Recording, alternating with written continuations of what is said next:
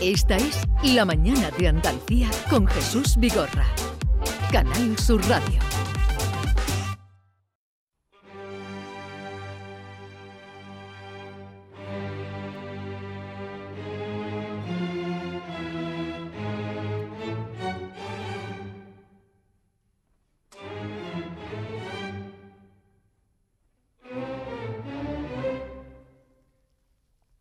Vamos a saludar así un poco solemne, con Beethoven, a, a alguien que no es nada solemne eh, en su vida, porque, en fin, eh, es productor de cine y se ha visto ya en mil batallas.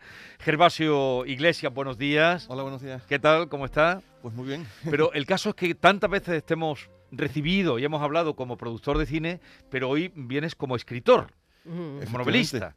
Efectivamente. Es una faceta, a mí siempre me ha gustado mucho escribir, ¿no? Siempre, bueno, también en los guiones, pues siempre que he podido he participado y tal. Pero ahora, pues, es la primera vez que publico una obra de ficción. Y aquí la, aquí la tenemos, Gervasio Iglesias, Mm. Enteógeno 2312.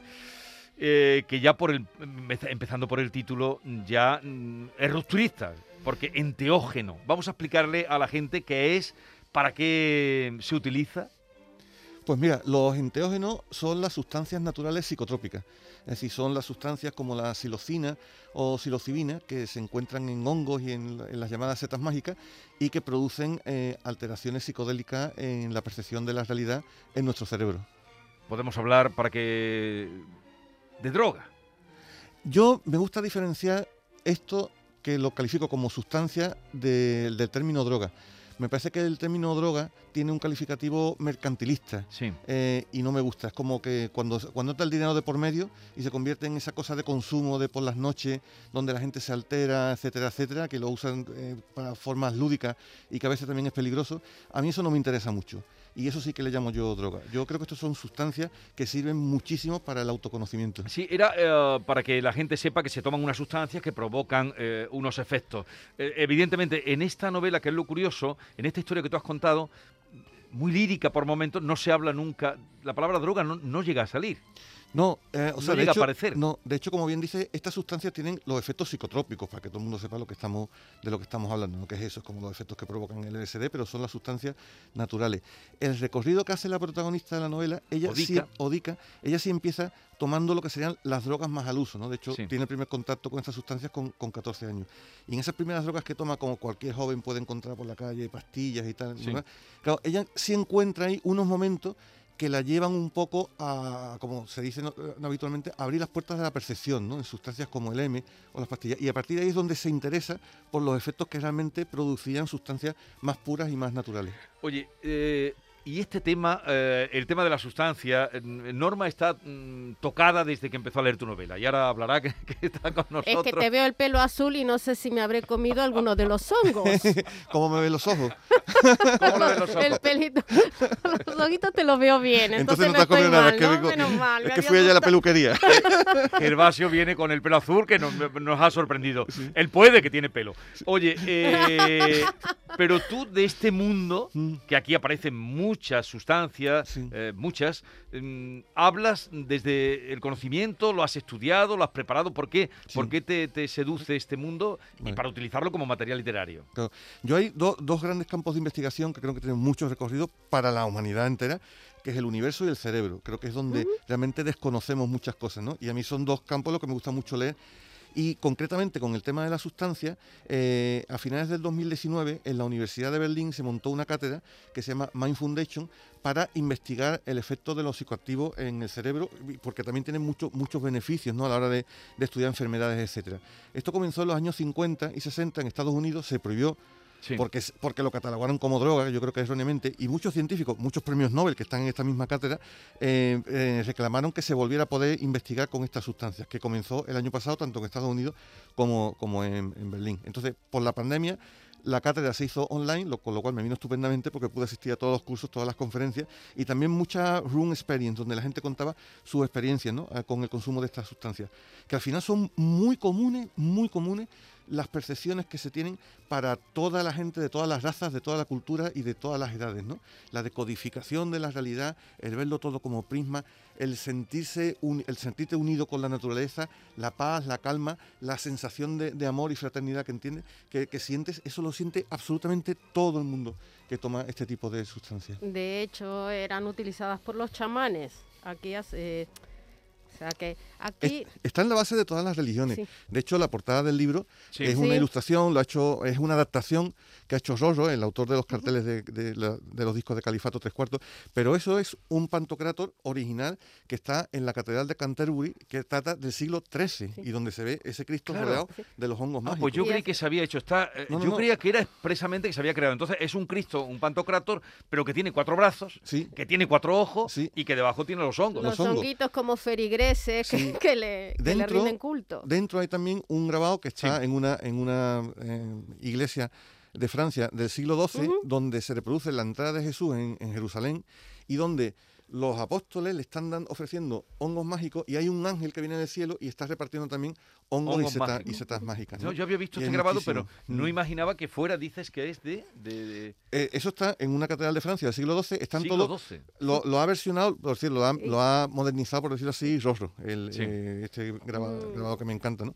que trabaja mucho con califato tres cuartos y muchas más cosas, como yo te decía. ¿Eh? Pero son todos grabados originales, ¿no? Y hay esculturas en, muchas iglesias del norte de, de Europa existen, ¿no? De esa época, entre el 9 y el 12, ¿no? Hay cosas interesantísimas en la iglesia heterodoxa rusa también, ¿no? Donde se hacían una, una, una ceremonia. En, el, siglo IX se hacían unas ceremonias donde los, los los curas oficiaban, se pasaban una semana solo consumiendo este tipo de sustancias y tal, y luego a los feligreses pues los congregaban, los unían, le ofrecían sus orinas que guardaban durante, durante esa semana y, entraba todo el mundo en un estado de trance religioso, pero está así, pero está en la cultura de los vikingos, está, están en la base de todas las culturas, de todas las religiones, están estas sustancias. Es un libro como muy, muy onírico porque claro, estás, estás viviendo lo que va sintiendo Odica cuando consume las distintas sustancias, ¿no? Pero también es como muy romántico porque es, realmente, mm, no se nombra la palabra camello, no hay una transacción económica, pero que en la realidad no está sujeto a la realidad, porque los, los, hongos, la salvia divinorum, todas las drogas se, venden. O sea, ¿por qué eso? ¿Por qué no nombras ni camello? O sea, incluso al, supuesto camello que le da la droga gratis y a que lo veneran como un dios, mm no hay transacción económica. Eso es como una cosa romántica porque no se atiene a la realidad. ¿Por qué lo has hecho así? No, sí, sí, sí, se tiene la realidad. Hay muchas comunidades que, que se nutren de estas experiencias donde ellos mismos cultivan estos hongos y donde no hay un intercambio económico, lo que te decía. Yo el término droga lo utilizo cuando se mercantiliza, cuando entra en el capitalismo y cuando se hace entonces pernicioso y peligroso. Esto no, esto estamos hablando... No está situado en Occidente porque nos tenemos que ir a otras culturas. Aquí si tú quieres consumir eso, pues tienes que ir a una tienda.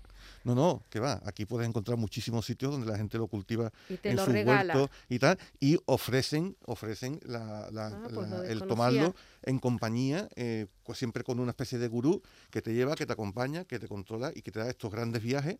Es lo que llaman ellos los grandes viajeros, porque un, viaje de, de este tipo sube a 12, 14, 16 horas. Sí. Y hablas mucho, aquí se habla mucho de la ansiedad. Cuando aparece la ansiedad es, la adicción, digamos, ¿no? Es mm. lo que te convierte en adicto. Mm. Bueno, realmente yo lo pongo ahí porque, porque siempre es una frase de, Silvio que siempre me encantó, que en una entrevista de Jesús Quintero le pregunta eh, ¿quién, quién, tiene, quién es el, ganador y quién es el perdedor. ¿no? Y Silvio le dijo, el perdedor es el que tiene ansia, el ganador es el que tiene suerte el perdedor y así arranca, así arranca. El perdedor es el que tiene ansia. Yo sabía de esta frase mm. eh, que tú pones una parte, la mm. del ganador, y terminas también precisamente el ansioso siempre pierde. Es la ansiedad lo que hace destructiva el consumo de estas sustancias. Bueno, yo creo que la ansiedad es lo que hace destructiva generalmente la vida de muchas personas, pero no es la ansiedad solo por consumir sustancias, sino que es la ansiedad por destacar, por tener un éxito pronto, la ansiedad por el consumo de bienes materiales por el tener un coche, por el tener una casa, por el tener una hipoteca, y al final nos damos cuenta que prácticamente casi todos le estamos entregando nuestra vida a los bancos, ¿no? Mm. Entonces, yo creo que todo eso, la ansiedad que provoca, es, muy mala, es muy perniciosa. Y creo que muchas veces eh, estas sustancias lo que te dan es un camino de autoconocimiento y de claridad para enfocarte en lo que realmente puede ser importante, interesante, que en mi caso es eh, la fraternidad con los demás y el estar a gusto en la vida y sobre todo estar a gusto contigo mismo, que es muy difícil. Pero sin embargo, eh, en donde yo te digo toda esta, esta historia como es como romántica, ¿no? Porque empieza, Odica empieza, no soy ansiosa, uso estas llaves mm. de forma esporádica, sin necesidad, explorando. Sin embargo, hay un momento que dice, ansiedad, quería más, mm. todo empezó a parecerme demasiado poco. Y es cuando ella empieza como el declive, porque luego te entera que tenía problemas con la, con el, con la familia, que ahí es donde se crack. Porque en, el background del personaje lo que le pasa ahí es que ella empieza a ser también como venerada por los demás, ¿no? que, está, que ella está entrando en un camino eh, esplendoroso de conocimiento, que está siendo la más aventajada, la que está descubriendo eh, mayores cosas de su propio interior, de cómo funciona su propio cerebro, y entonces, por decirlo así, pues se viene arriba y, empieza a desarrollar un ego que es exactamente lo contrario de lo que generalmente es el mundo cuando te metes en esta en estas sustancias, ¿no? Y ahí lleva, bueno, lo que pasa a todo héroe en su camino, ¿no? Que empieza a tropezar con algunas piedras, y a ella le sucede. Eh, hay una hay muchos guiños en el mm. libro recordemos el título porque enteógeno, tú has querido dejar ese nombre tampoco común, eh, eh, y ahí está. Pero tú hablas de un modelo de teléfono, el Galaxy 3941, y lo relacionas con un alucinógeno potentísimo. ¿Es una manera de, que, de entender el teléfono eh, o el móvil como una adición potente o por qué, por qué metes eso? Mira, la verdad que, ni lo había pensado, no había puesto por el, por el nombre del teléfono. Es un poco... Y luego hacer lo mismo con una marca de queso, ¿no? ¿con, cuál? Con Cuar 40. 40. No, eh, realmente... ¿Qué habías tomado cuando escribiste eso? no, no, eh, realmente, bueno, yo, yo, me he nutrido también de, experiencias que te, que te cuentan, ¿no? muchas, muchas personas, ¿no? Y concretamente lo del Galaxy sí es una, una sustancia muy interesante que hay, que es el, el, GHL, que tu propio cuerpo la sintetiza, o sea, que solo sirve para los humanos. El humano es el único capaz de sintetizarlo y lo convierte en GHB, que es un poco como el principio activo del éxtasis, ¿no? Del éxtasis puro. Ah. Entonces, la gente cuando consume eso entra como en, un, en una especie de viaje espacial y, galáctico, ¿no? por eso se llama pues. el Galaxy, no por el teléfono. Eh, aquí hay una... Yo del Nokia no llevo uno pasado, del Nokia de ladrillo no pasado. No, pero yo creí que tú querías aquí indicarnos como que también el teléfono, como una metáfora, podía ser una adición eh, potente. No no, no, no, iba por ahí. Pero hay la salvia divinorum, sí que es la alfombra voladora, que eh, está, esto sí que puede causar un perjuicio en quien toma eso, ¿no? Bueno, sí, eso, eso comentan, comentan que, hay que tomarlo con bastante precaución. O sea, yo creo que todo esto además siempre hay que tomarlo acompañado de gente que sepa cómo utilizarlo y con, y con gurú, ¿no? Pero sí, la sabia, por lo que te cuentan, tienes una experiencia parecida a la muerte durante unos segundos. Esa separación del cuerpo que se supone que, que, se produce. Y de hecho hay una escena, bueno, hay un par de escenas muy fuertes, la escena del brazo, de, de, cuando toman hongos y eh, eh Audica conduciendo y su compañía. Es que no quiero contar mucho, pero que es muy fuerte, pierde el brazo y ni se da cuenta. Bueno, esto es real, ¿eh? esto me lo contó un, amigo guardia civil que ha, que ha, estado de actor en alguna de, nuestras películas y un día nos lo contó a Alberto y a mí que le había, que le había pasado. Él estaba destinado en, en Ibiza y había habido un accidente de tráfico, llegó una persona con el brazo amputado y cuando él fue a recogerlo, a ver si lo encontraba en el campo para poderse implantar, lo cogió y tenía tatuado la palabra libertad. O sea, así, una, no, no, y que, ni se diera cuenta que perdió el brazo, que siguiera cantando. Bueno, que sea un poquito de ficción. un poquito de ficción, ah, pues, Oye, pero, pero, a ver, Gervasio, mm. para escribir esto, mm. donde se habla, hemos hablado de, de, mm. algunos alucinógenos, alucinógenos de los hongos, de, ¿tú has probado alguno? ¿Has hablado desde, has tenido alguna experiencia? Sí, también algunas de esas son mías, claro. Ah obviamente. ¿Y, y, siempre han sido reconfortantes? Siempre, siempre, absolutamente. También eso me, empujó un poco a, hacerlo, ¿no? Porque no me gusta. Creo que, creo que estas sustancias hay que investigarlas bastante. Y creo que es muy beneficioso si, se puede seguir. Y eso lo dicen toda la gente que está en esta cátedra, que dicen que, por ejemplo, que, que al nivel de investigación que, que, están haciendo ahora con la silocina, creen que en 10 años pueden acabar con, enfermedades como el Alzheimer o el Parkinson. Entonces creo que no hay que demonizarlas, sino simplemente investigarlas, controlarlas bien, saber dónde tienen los límites y creo que eso va a aportar bastante. Pero en este momento muchas de ellas están prohibidas, ¿no? Y perseguidas mm, incluso, ¿o no? Eh, de esas no tantas, de esas no tantas, porque son sustancias naturales, son hongos, son sustancias naturales. Hay otras que sí, ¿no? Porque evidentemente otras son muy perniciosas, ¿no? Y otras que todas, todo el mundo sabe, todo el mundo controla, que yo estoy absolutamente en contra, cómo puede hacer la cocaína o cosas así. Lo dejas muy claro en Odica, aparte lo, describes muy bien, mm. eh, cómo te mm. das cuenta cuando una persona ha consumido y hay una diferencia. Ahora justo, mira, ahora justo ha salido una serie que está en Amazon producida por, por Kim Basinger, no, una, una artista muy conocida. Em, y que precisamente es la historia de una señora que eh, tiene una especie de, hotel donde selecciona gente con, problemas de depresión, etcétera, y lo que le hace es darle estos tratamientos de psilocina y psilocibina, y así los va, los va curando, ¿no? Nine Perfect Strain se llama.